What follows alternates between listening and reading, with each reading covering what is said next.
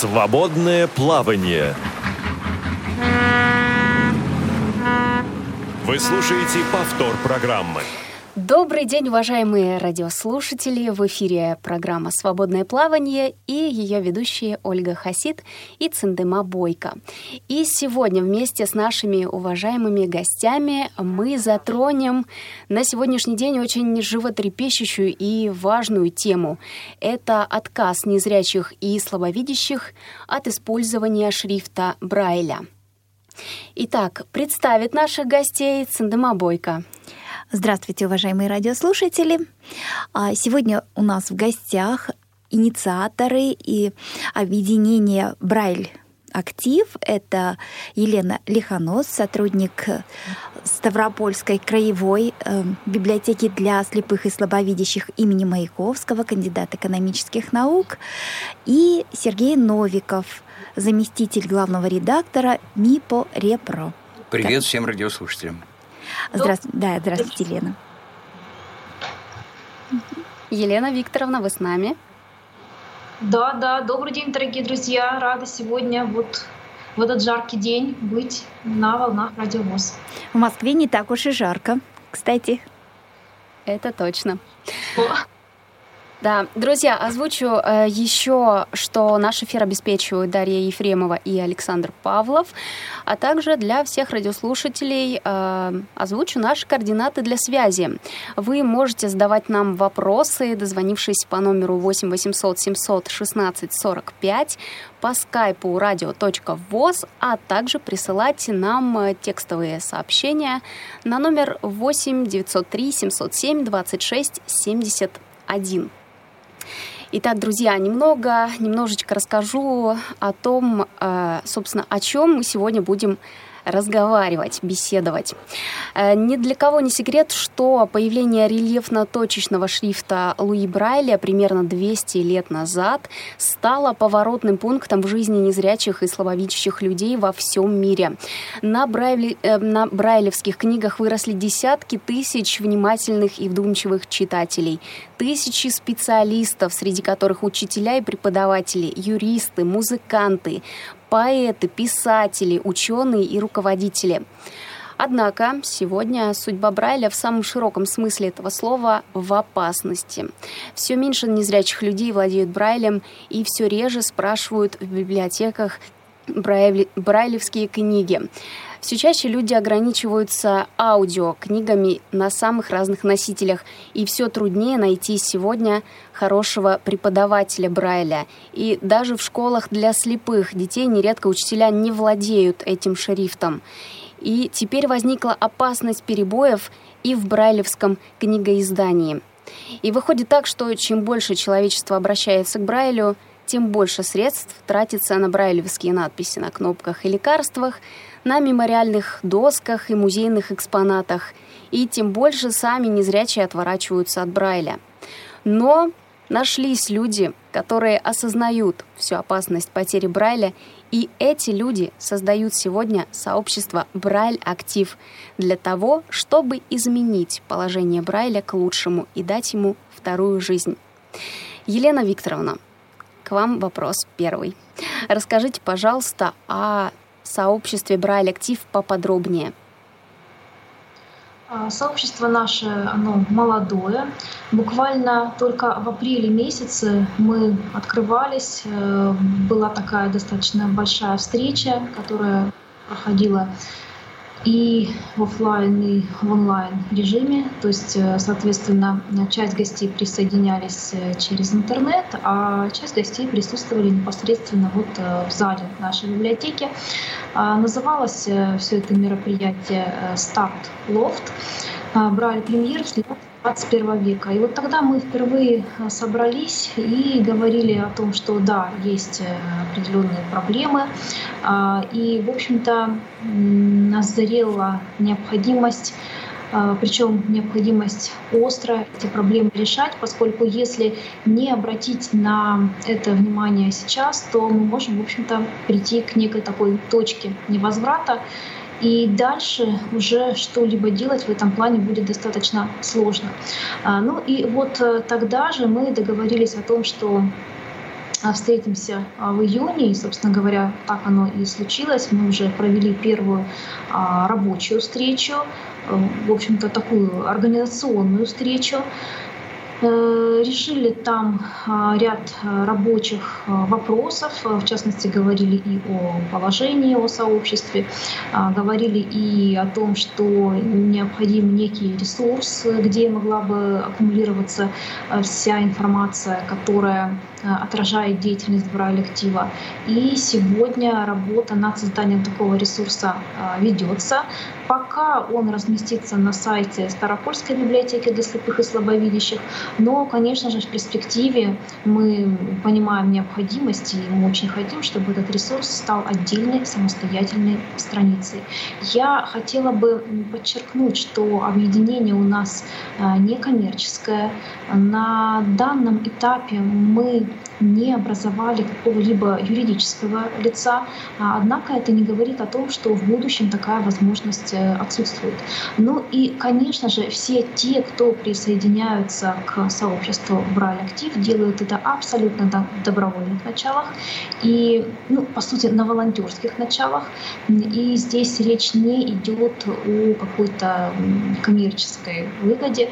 А, то есть наша задача — это поддержка продвижения достижение рельефно-точного шрифта Брайля, различных аспектов, а, связанных со шрифтом Брайля. То есть э, здесь речь идет и об использовании, и о распространении, э, и так далее, и так далее. А таких аспектов их на самом деле достаточно много. Ну вот у меня в этой связи вопрос. Насколько я поняла, что с 1 июля прекращается э, или приостановлено финансирование издания э, брайлевских книг. Правильно я поняла, Сергей? Это вам уже вопрос, наверное. Э, не совсем так. Дело в том, что э, в соответствии с законом о социальной защите инвалидов Российской Федерации, статья номер 14, если мне память не изменяет, – государ... из государственного бюджета э, выделяются дотации издательствам, издающим литературу рельефно-точечным шрифтом Брайля.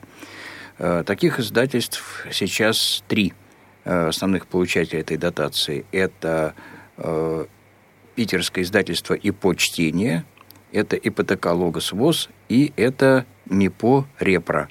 Сейчас называется оно, КС «Оно» МИПО «Репро» вот эти самые дотации еще в нулевые годы выделялись в начале года. И это позволяло в течение года э, целенаправленно работать, ритмично выполняя план по учебной литературе, по общей литературе. Но с недавнего времени начались задержки с выделением этих средств каждый год. Это было связано с бюрократическими усложнениями, с выделением этих средств э, через госказначейство, с открытием счетов. Я сейчас не буду перечислять все эти бюрократические рогатки. В общем, проблема, кажется, создана на пустом месте. Но она существует. И в данный момент, э, ну вот, деньги не выделялись с начала года. У издательств, конечно, были определенные резервы, но сейчас эти резервы подходят к концу – и маленький пример. Недавно звонили мне читатели из Краснодара, которые получают альманах «Чудеса и приключения». Э, извините, альманах называется «За гранью возможного». Это по страницам журнала «Чудеса и приключения». И спросили, а почему он нам не выделил... Вот мы в этом году ни одного номера не получили. Оказывается, потому что соответствующий договор был не подписан до самого последнего времени. Теперь им, значит, все журналы за первую половину года будут высланы сразу. Ну и вот в отношении других изданий та же самая картина. То есть речь идет просто вот о такой бюрократической проволочке, о бюрократической стене, которую необходимо пробить. Вот в этой связи э, Браль Актив э, подготовил письмо, которое было направлено на прямую линию президента.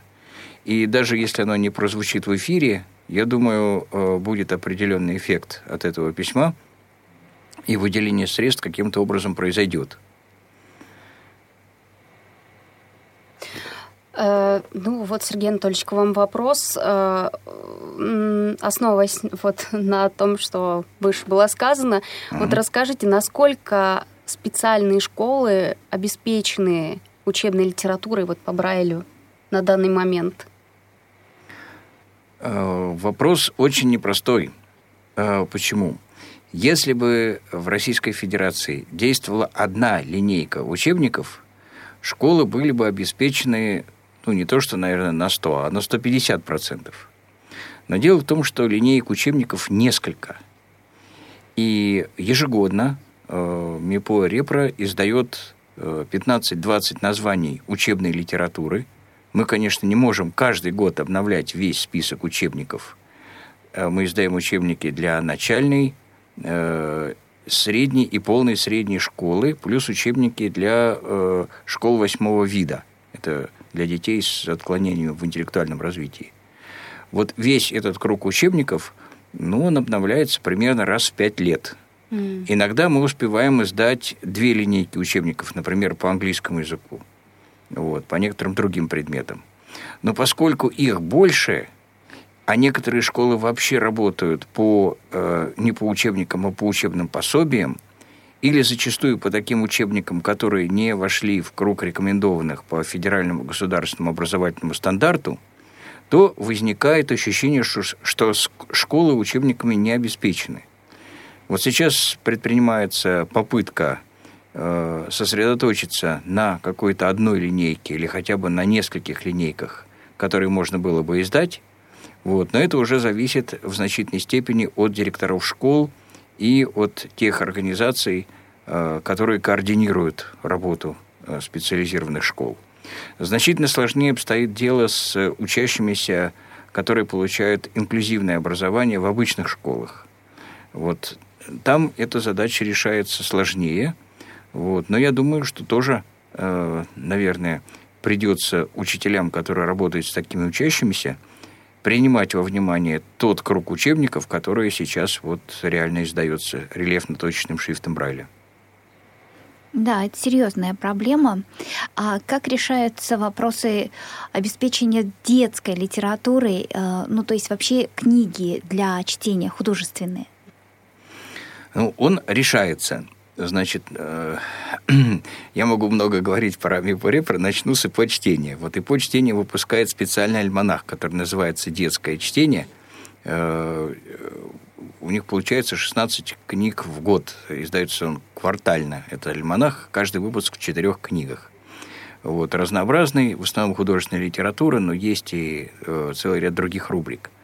А Мипо-Репро э, каждый год издает литературу для детей, литературу под рубрикой «Внеклассное чтение», э, и э, там бывает 10-15 изданий э, каждый год. В этот раздел, как правило, входят книги, напечатанные через строчку, что очень важно для тех, кто только начинает читать по Брайлю. Угу. Ну и такие книги, они, собственно говоря, вот от небольших произведений – который может прочитать начинающий читатель, и э, до э, произведений мировой классики. Кроме того, э, Репро сейчас выпускает на коммерческой основе специальные книги для тех семей, где незрячие дети изучают Брайль вместе со своими родителями.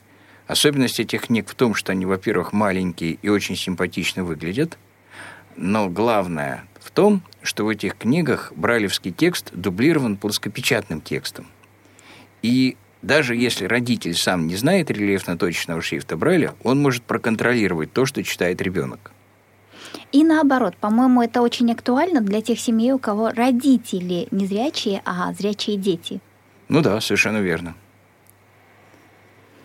А иллюстрированные книги у вас выпускаются? Вот эти э, книги, которые выпускаются на коммерческой основе, они, э, многие из них с иллюстрациями выпускаются, причем иллюстрации в двух вариантах. Иллюстрации просто рельефные и по дополнительной цене э, иллюстрации цветные.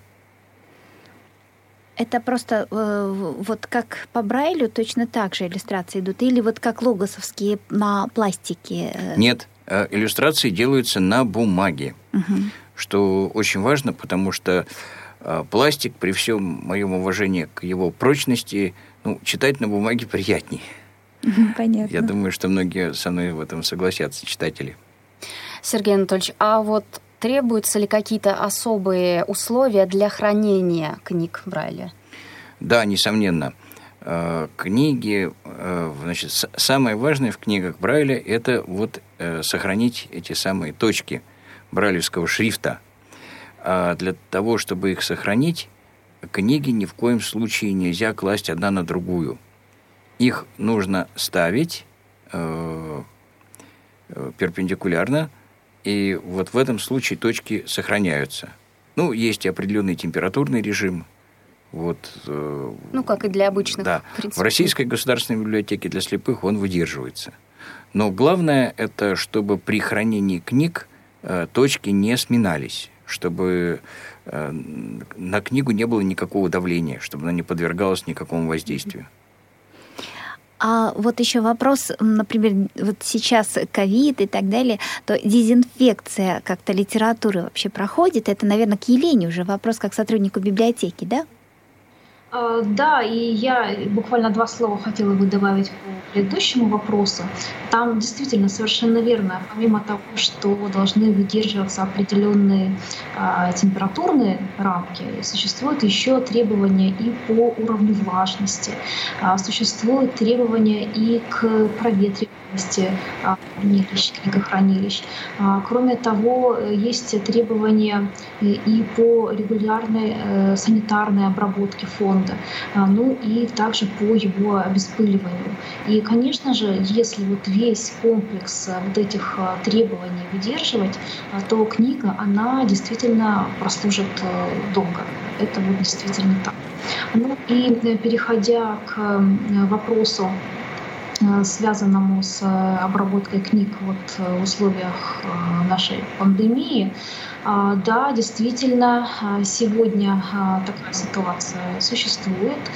Если говорить непосредственно о примере нашей библиотеки, ну, кстати говоря, и не только нашей, то ситуация у нас организована это следующим образом.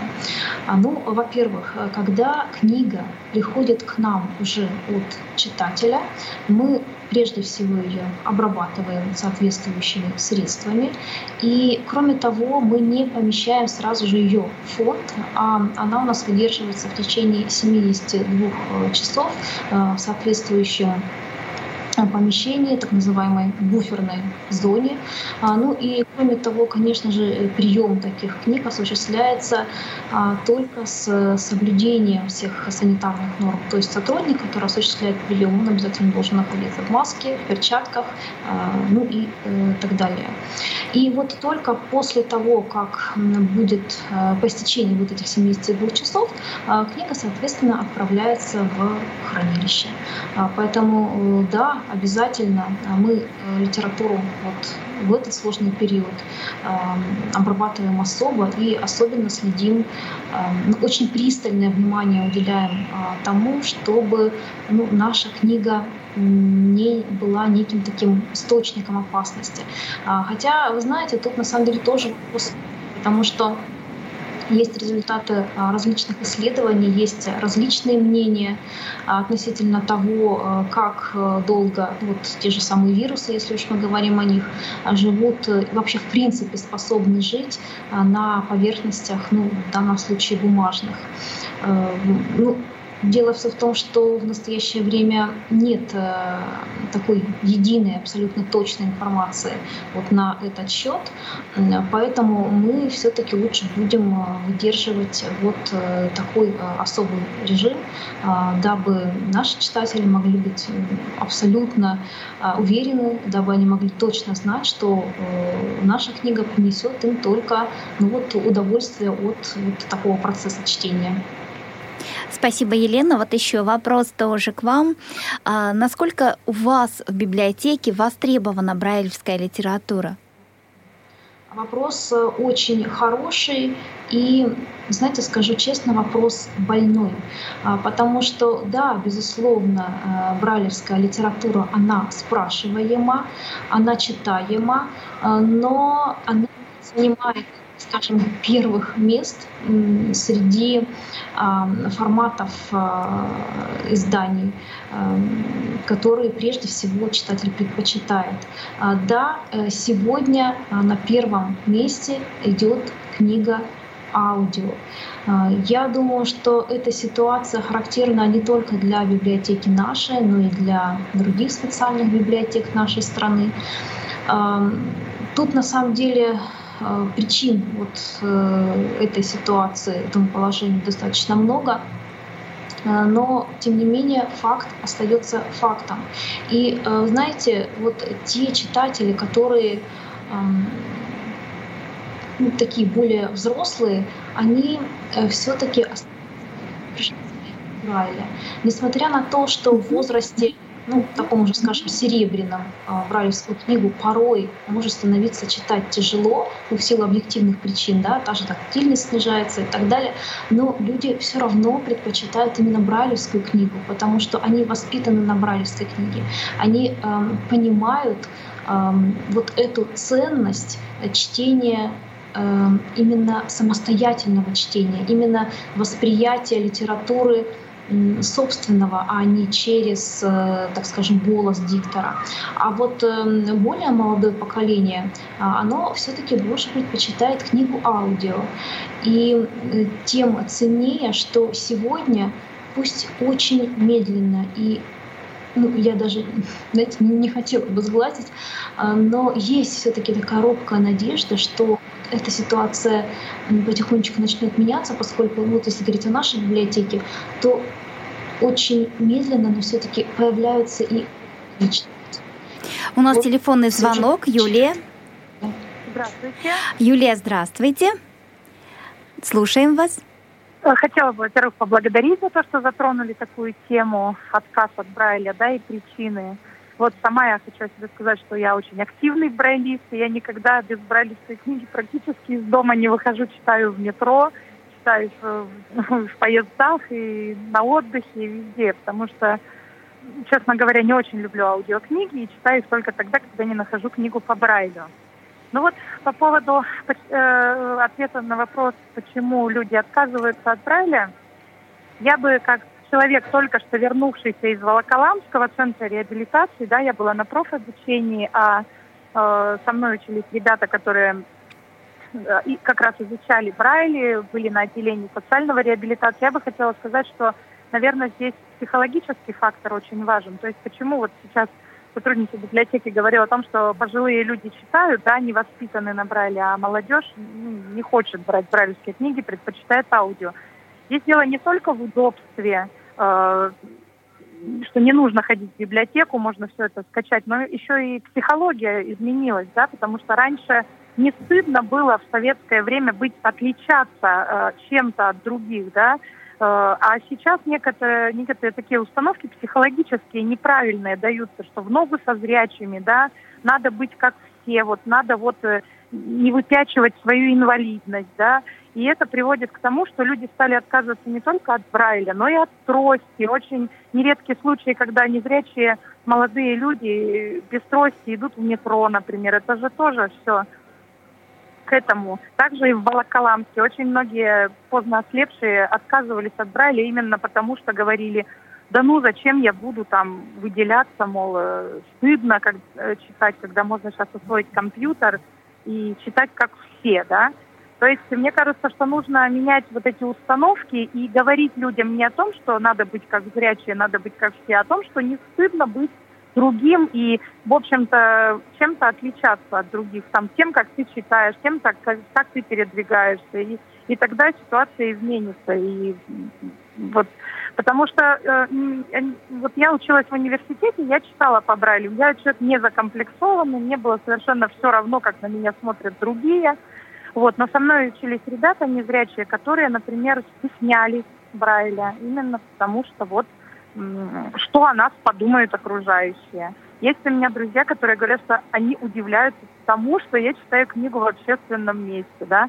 А я говорю, ну а что такого? Они говорят, ну а как на тебя посмотрят? Вот буквально недавно я почитала журнал «Наша жизнь» за апрельский номер, и там была статья автора постоянного Дмитрия Гостищева – а о том, как он гуляет в парке, вот о своих впечатлениях.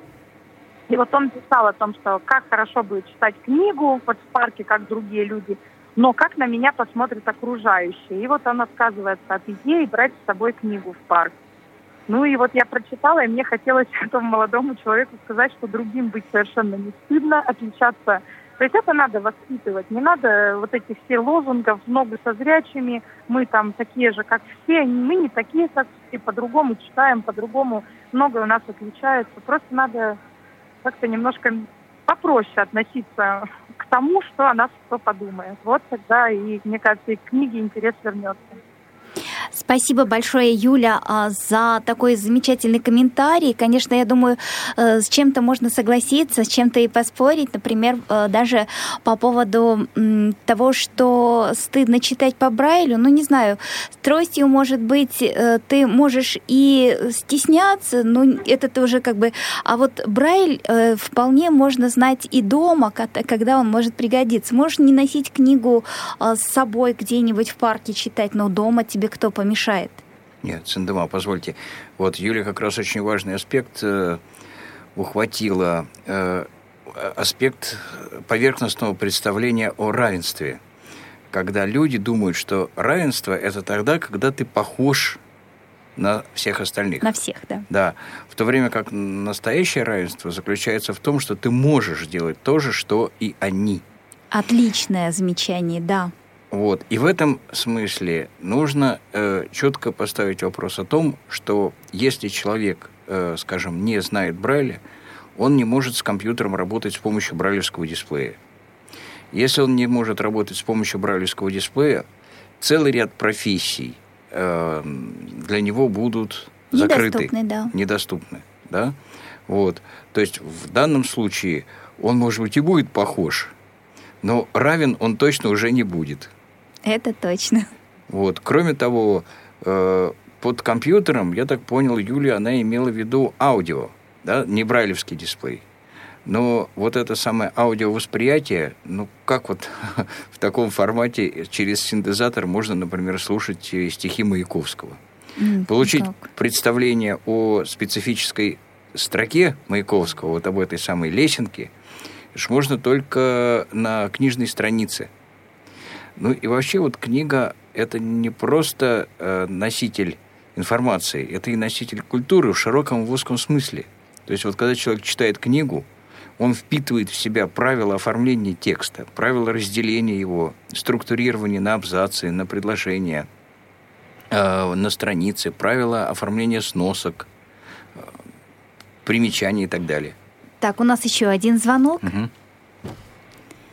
Здравствуйте, это здравствуйте, здравствуйте. Из Челябинской области. Ну, я сказать, ну, почему мы отказываться отбрали? Просто ленятся. И, и еще из-за возраста. С возрастом теряет осязание, там, и, ну, и, и не читают. Ну, я, а я читаю, читаю издательство чтения. Ну, тренируюсь, у меня осязание пока не пропадает. Отлично, спасибо большое. Желаем вам еще долго и много читать и получать удовольствие. И... Вот два слова можно по поводу да. отказа, так называемого. Э, понимаете, в чем дело? Здесь э, есть целый ряд причин. И одна из причин – это состояние образования. Сегодня, к сожалению, в целом ряде школ, вот даже в специальных школах для слепых, тифлопедагоги не всегда знают Брайль. Преподаватели не всегда знают Брайль, предметники. И зачастую преподавание даже таких предметов, как химия, а, в некоторых школах осуществляется без брайлевского учебника. Вот это одна из причин. Вторая причина – это, конечно, представление о том, что с помощью аудиосредств можно и доступа в интернет можно э, брайлевскую книгу заменить. Вот это неверно, я уже про это говорил. И третья причина заключается в том, что э, раньше очень большую помощь людям в освоении Брайля, в том числе и поздно ослепшим, э, предоставляли организации Всероссийского общества слепых, где буквально на добровольной основе, ну, в порядке, как сегодня говорят волонтеров, а раньше говорили добровольцев, э, люди, знающие Брайль, обучали Брайлю тех, кто хотел его освоить. Вот сегодня во многих организациях Всероссийского общества слепых таких добровольцев просто нет. И не потому их нет, что их вообще нет, а просто потому, что их перестали фиксировать, регистрировать, предлагать и так далее. То есть вот сама система преподавания Брайля, она сегодня находится в плачевном состоянии, и это надо исправлять через попечительские советы школ, исправлять через другие какие-то формы воздействия. Вот. Но это, в принципе, исправимо. Отчасти это связано с увлечением инклюзивным образованием, где тоже не всегда значит, уделяется должное место Брайлю. Вот. Сегодня во всем мире происходит определенное отрезвление и возврат к Брайлю. Я думаю, что и для нас это тоже будет характерно. И вот сегодня это особенно заметно на примере родителей, многих современных родителей, которые очень большое внимание уделяют тому, чтобы их дети знали Брайль. Например, вот в первом интернате был случай, когда дети перешли из одного класса в другой, я уж не помню, из второго в третий, или, может быть, из четвертого в пятый, и э, к нам в издательство обратились э, родители этих детей и, и попросили найти такую книгу, которую можно было бы подарить каждому ребенку в связи с поступлением в новый класс. Вот это, по-моему, была прекрасная инициатива. Да, э, вот в этой связи, насколько э, значим для человека Брайль, замечательно написала а, Роза Захарна Ахтямова, писатель, поэт, переводчик и вообще просто замечательный человек. Оля, зачитайте, пожалуйста. Да, Циндема — это э, отрывок из рассказа «Уснуть, чтобы проснуться». Э, этот рассказ опубликован был в журнале «Школьный вестник». И сейчас немножечко зачитаю. О Луи Брайле рассказывают детям с первого класса – но то ли не так рассказывают, то ли мы еще не настолько наивны, что пока не можем оценить его гениальное открытие. Хотя тот факт, что оно воспринято нами как воздух, что мы читаем и пишем, как дышим, и есть высочайшая оценка, и именно в этом жизнеутверждающий смысл чудесного шеститочия. А по-настоящему, конечно, понимает, осознает и оценивает все это слепой человек, особенно человек творческий, лишь в зрелом возрасте, выходя на финишную прямую и оглядываясь на свое прошлое. Натруженные руки слепого, лежащие на открытой книге, можно считать символом его возрождения. Брайлевская домашняя библиотека, учитывая объем книг, непозволительная роскошь для слепого. Моя личная библиотека ничтожно мала, но я дорожу ею бесконечно. Главное, она всегда при мне. Кроме того, истинное наслаждение от чтения я получаю лишь тогда, когда книгу читаю своими руками. Читаю и перечитываю отдельные страницы, строки, любуюсь и восторгаюсь фразой, словом, это помогает мне сохранить свое видение вещей, понимание ситуации, сохранять свое мироощущение и свой мир. Чтобы не утратить обретенный для себя смысл жизни, необходимо сохранить свою индивидуальность. Повтор программы. Спасибо большое, Оля. Сергей, продолжите. Да, и вот э, здесь еще один момент, который хотелось бы подчеркнуть что можно сделать для того, чтобы интерес к Брайлю возродить. А, когда мы стали разговаривать о проблемах читателей, именно читателей брайлевских книги, то выяснилось, что проблема не только в том, что по Брайлю нет такого количества книг, какие есть э, в обычных библиотеках, но и в том, что даже то, те книги, которые по сегодня выпускаются – не всегда можно найти в целом ряде библиотек. Многие библиотеки заказывают э, не полностью тот набор книг или э, те издательские планы, которые э, финансируются государством, которые можно заказать бесплатно или почти бесплатно. Учебники бесплатно можно заказать, а э, книги общ, общей направленности куда входит художественная литература, научно-популярные издания, справочные, мемуары. Э, вот такого рода литература продается по буквально символическим ценам. Сергей Анатольевич, а я вот хотела э, Елене Викторовне задать вопрос. А А вот какая литература э, по Брайлю наиболее востребована у читателей? Да, сейчас можно только два слова скажу. И вот в этой связи имеет смысл, наверное, формирование при библиотеках э, либо общественных читательских советов, если они предусмотрены уставами, либо инициативных групп читателей, которые, э, конечно, трудно самому все выписать, что издается по Брайлю. Но читатели, наверное, могут поговорить с э, руководством библиотеки о том, что библиотека заказывала э, те издания, которые у читателей вызывают особый интерес. Спасибо, извините. Ну и как раз это продолжение этой темы, Елена. Да. да. А, да, совершенно верно. Но, э, знаете, тут на самом деле много зависит от э, того, к какой возрастной группе относится читатель и каков его род занятия. А, я могу сказать, что сегодня просто э, бешеной популярностью пользуются произведения Дины Рубиной. Вот любят. А, наш читатель вообще любит детектив и очень часто спрашивает именно вот детективные какие-то истории. А есть у нас э, еще группа читателей, которые очень любят э, любовные романы, вот э, такой направленности книги. А если это учащиеся, то да, они, конечно, спрашивают и учебную литературу, поскольку это необходимо вот по школьной программе.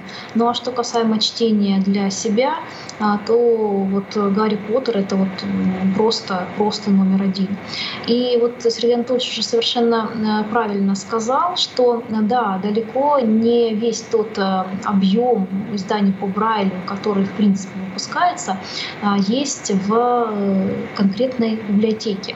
Но ведь для этого есть совершенно замечательный инструмент, как межбиблиотечный абонемент. И э, если к нам обращается читатель и какого-то издания в нашем фонде нет, то один вариант — это воспользоваться как раз-таки вот таким вот межбиблиотечным абонементом. Но и кроме того, мы, конечно же, ведем журнал отказов, где мы фиксируем э, те произведения, те книги, которые у нас э, спрашиваются, э, но которые предоставить мы не можем. Вот такая работа э, тоже ведется. А, ну и э, я бы хотела э, еще об одном моменте сказать. Э, вот, знаете, говорят, вот Брайль — это пережиток прошлого, аудиокнига вперед и будущее только в ней. А знаете, тут ведь вопрос не в том, что нужно противопоставлять. Тут вот происходит своего рода ну, такое смешение целей и подмена понятий. Ведь Брайль — это, ну, это основа грамотности. Согласитесь, на слух быть грамотным ну, очень сложно. А Брайль дает возможность, ну, в общем-то, увидеть. Увидеть те тексты, будь то э, текст литературный, будь то текст математический, химический, физический и так далее. Это э, один момент. А аудиокнига — это ну, это, так скажем, более широкий доступ к информации. И если идти дальше и брать вообще э, средства программно-технические средства, те же компьютерные технологии и так далее. Вот тут, на мой взгляд, совершенно неверно противопоставлять одно другому. Тут речь идет как раз-таки о верном комбинировании, эм, о ситуационном выборе а, формата книги. Потому что в одной ситуации действительно Брайль незаменим, а в другой ситуации вполне себе можно обойтись и прослушиванием вот именно аудиоварианта. А, поэтому вот еще еще очень важно работать с незрячими и слабовидящими, обучать их вот этому самому ситуационному выбору э, формата издания. Вот это очень важно. А вот, Сергей, у меня уже к вам а, вопрос. Вот так как вы все-таки хорошо разбираетесь в тифлотехнике, да, а, существуют ли какие-то тифло э, приборы, не приборы, игрушки, пособия, которые способствовали бы обучению Брайлю как детей, да, так да, и взрослых? Да, я с удовольствием об этом расскажу, но перед тем я хотел сказать, что вот продолжить тему Елены Викторовны насчет новых технологий – и добавить, что э, новые технологии не отменяют Брайль, они дают ему новую жизнь. Буквально вот три аспекта. Один аспект – это брайлевские дисплеи. Э, все, наверное, наши радиослушатели про эти дисплеи слышали. но не все знают, что сейчас в этом направлении появилось два фундаментальных прорыва. Один прорыв – это дисплей, который имеет форму брайлевской страницы, и второй прорыв – это э, новая технология, которая позволяет выпускать сравнительно недорогие брайлевские дисплеи и обеспечивать их ими читателей в массовом порядке. Второй аспект – это э, появление брайлевских принтеров. Благодаря этим принтерам сегодня можно не только какие-то общие интересы читателей удовлетворять, но и частные. И сегодня вот нередко можно наблюдать в театрах программки, отпечатанные по Брайлю. В ресторанах бывает меню, отпечатанные рельефно-точечным шрифтом Брайля. Э, и вот целый ряд таких других материалов появляется офици... Э, значит, оперативно отпечатанных, и это вообще очень приятно и здорово. И третий момент. Развивается технология сканирования брайлевских текстов, э, которая позволяет эти тексты сохранить, репродуцировать и так далее. Э, есть аппаратные комплексы. Такой комплекс был разработан, скажем, вот в Зеленограде лаборатории Эликжест. И сейчас очень большие успехи делает программа Ангелина Ридер. Э, и эта программа позволяет фотографировать страницы с брайлевским текстом и распознавать даже двухсторонний брайль. Вот. Так что э, новые технологии дают Брайлю жизнь. И многие, наверное, знают, что можно вот с помощью редактора э, Microsoft Word различного рода языки использовать. Так вот, при большом желании среди этих языков можно найти рельефно-точечный шрифт Брайля. И если текст имеет четкие языковые характеристики, то можно увидеть этот текст в виде э, э, брайлевских букв, написанных э, в формате брайлевских шеститочий. То есть я правильно понимаю, что можем э, если наберем шрифтом Брайля, то уже в изображении будет чисто брайлевские буквы, да? Можно обычный текст перевести с помощью нескольких команд в Word в брайлевский. В этом случае Э, человек зрячий увидит на экране чисто брайлевские буквы.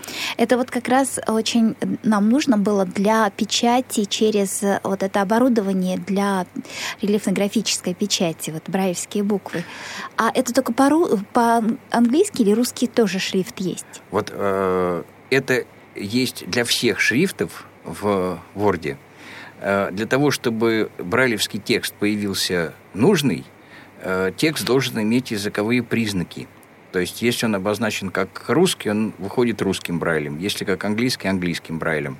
Ну, э, вы знаете, что есть британский, американский, они немножко отличаются. Даже как немецкий есть германский, австрийский и так далее. А вот у меня еще вопрос по поводу... Сейчас, вот угу. теперь про игрушки для а, детей. да, давайте, давайте. Значит, игрушек таких, вообще говоря, довольно много, и среди них есть довольно оригинальные. Ну, все мы знаем старые традиционные такие э, колодки, где можно набирать брайлевский текст с помощью таких своего рода гвоздиков, которые вставляются в брайлевское шеститочие. Вот. Э, эти э, пособия, они пользуются популярностью до сих пор, и их можно приобрести во многих местах.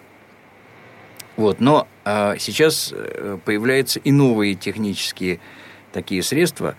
Например, есть такая вещь, как звуковая азбука. Это небольшое устройство прямоугольной формы с брайлевским шеститочием. И вот если кнопочками, из которых состоит шеститочие, набрать брайлевскую букву или цифру и нажать кнопочку, то эта буква или цифра произносится. Вот, получается своего рода такая игра, позволяющая запоминать вот эти самые брайлевские э, обозначения. Есть кубик буква, тоже такое старое традиционное средство, э, где три секции кубика э, проворачиваются револьверным способом, что позволяет любую бралевскую комбинацию отобразить вот из э, нескольких пар, из трех пар точек. То есть полукубик Рубик, скажем так, вращающийся только по горизонтали. Да, совершенно верно, он немного похож. Вот.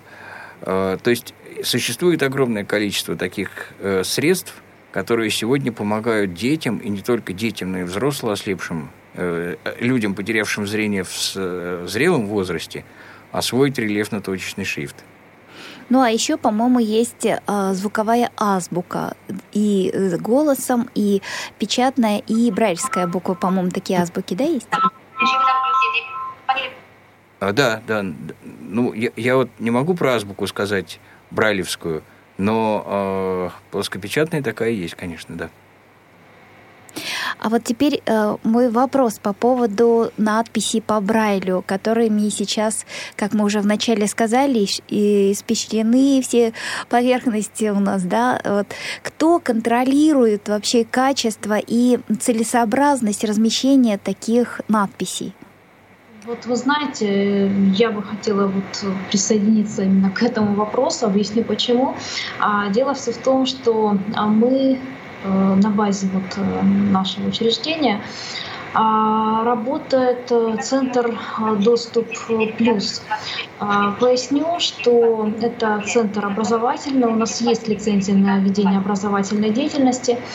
И вот в рамках этого центра мы реализуем программу как раз-таки по доступной среде. Ориентирована она на а, специалистов, которые отвечают за формирование и организацию доступной среды в соответствующем учреждении, ну и, э, кроме того, на руководителей таких учреждений. Э, здесь нет э, разбиения на какие-то отрасли, на форму собственности, то есть мы, в общем-то, работаем со всеми. А единственное, что да, конечно же, у нас помимо вот такого базового, э, вернее, нескольких базовых модулей есть и а, модуль, э, который рассматривает специфику формирования развития доступной среды вот в конкретной отрасли. Ну, например, там в отрасли культуры, здравоохранения и так далее. Так вот, вот я, собственно говоря, к чему э, это все рассказываю. Не просто так возникла идея Э, вот развитие такого направления работы. Э, сущность, вернее, актуальная необходимость а, подсказала нам эту вот э, такой способ решения, по крайней мере, содействия решению. Потому что, да, действительно, а, сегодня очень часто, наверное, в подавляющем большинстве случаев бывает так, что компании-то, которые готовы предоставить услуги именно по оборудованию доступной среды, таких компаний много. Но вся проблема в том, что а, те же специалистов-бралистов в составе вот, э, сотрудников таких компаний, их нет. И более того, да, может быть, и не нужно, чтобы на постоянной основе кто-то работал, но ведь э, совершенно э, реально с кем-то сотрудничать, с теми же общественными организациями общества слепых, с теми же спецбиблиотеками, реабилитационными центрами, но это, конечно, актуально для тех городов, где такие центры есть. То есть совершенно реально таких специалистов привлекать. Но, а, к сожалению, компании этого не делают.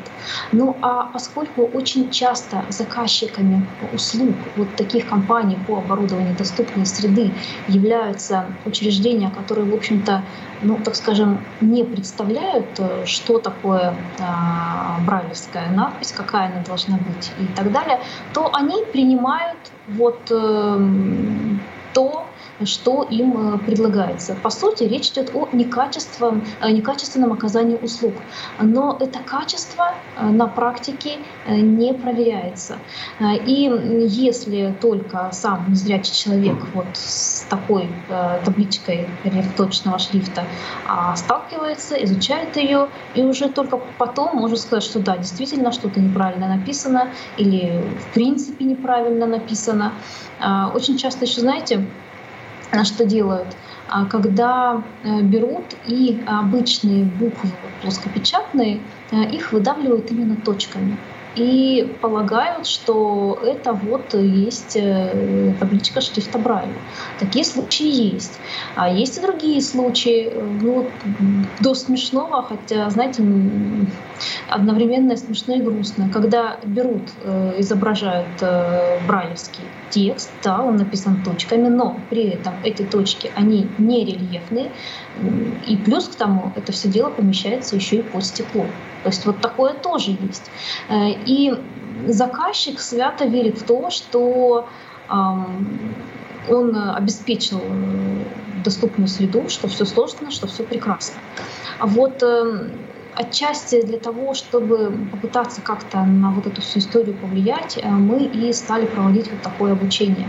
А, ну, потому что вот как бы по сути, я же уже говорила, речь идет о некачественном оказании услуг, о неэффективном использовании средств. Вот по этому поводу Угу. Мне так хочется прокомментировать такой э, ситуации. Когда-то я смотрела на одной из выставок э, табличку, э, где был показан санузел. Я говорю, а вот поверху у вас это что?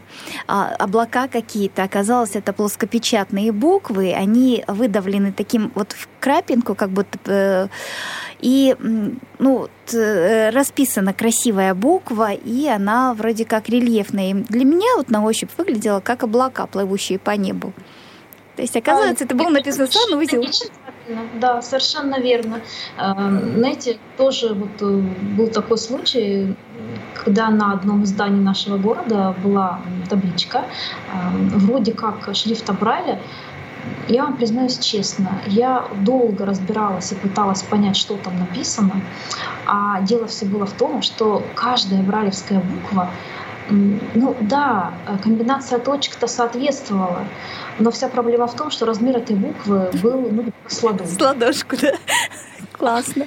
Вот, и в этой связи очень важно отметить, что э, в последние годы была проведена большая работа по выработке ГОСТов, есть ГОСТ по символам Брайля, есть ГОСТ по шрифту Брайля. Эти ГОСТы вот сейчас, можно сказать, в прошлом году уже вступили в силу.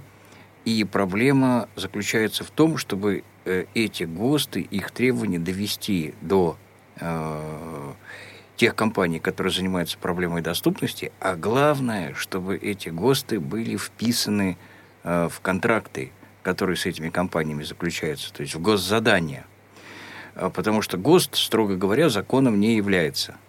Он становится законом тогда, когда на него есть ссылка в договоре. А, вот если э, ГОСТы будут прописаны в договоре, они будут соблюдаться. Ну а наше дело, я думаю, это такая вот экспертная помощь и э, активизация этой самой экспертной помощи, добровольной, может быть, и не только добровольной, э, потому что в конце концов, ну, э, надписи эти делаются для нас, и мы не должны относиться равнодушно к тем случаям, когда они делаются недолжным образом. Огромное спасибо нашим гостям, Сергею, Елена, за то, что пришли э, к нам, рассказали о проблеме и обсудили все возможности решения этих проблем. Удачи э, удачи в решении всех этих задач, поставленных перед Брайль-активом. Я сегодня, кстати, тоже подключилась к вам в этот актив и готова также сотрудничать и поддерживать Что? вас. А, ну и хочу напомнить о том, что у нас сегодня присутствует э, гости Сергей Новиков, это заместитель главного редактора МИПО «Репро», который выпускает брайлевскую литературу, в том числе и учебную, школьную. А также Елена Лиханос, сотрудник Ставропольской специ... краевой библиотеки для слепых и слабовидящих имени Маяковского и, конечно, руководитель э, объединения э, Брайль Актив. Вели программу Цендыма Бойко и Ольга Хасид. А, да, друзья, спасибо большое. Очень интересная у нас была беседа. Спасибо нашим гостям. Приходите к нам еще, будем на связи обязательно. И, спасибо. Да, друзья, до новых встреч в эфире Радио ВОЗ. Свободное плавание.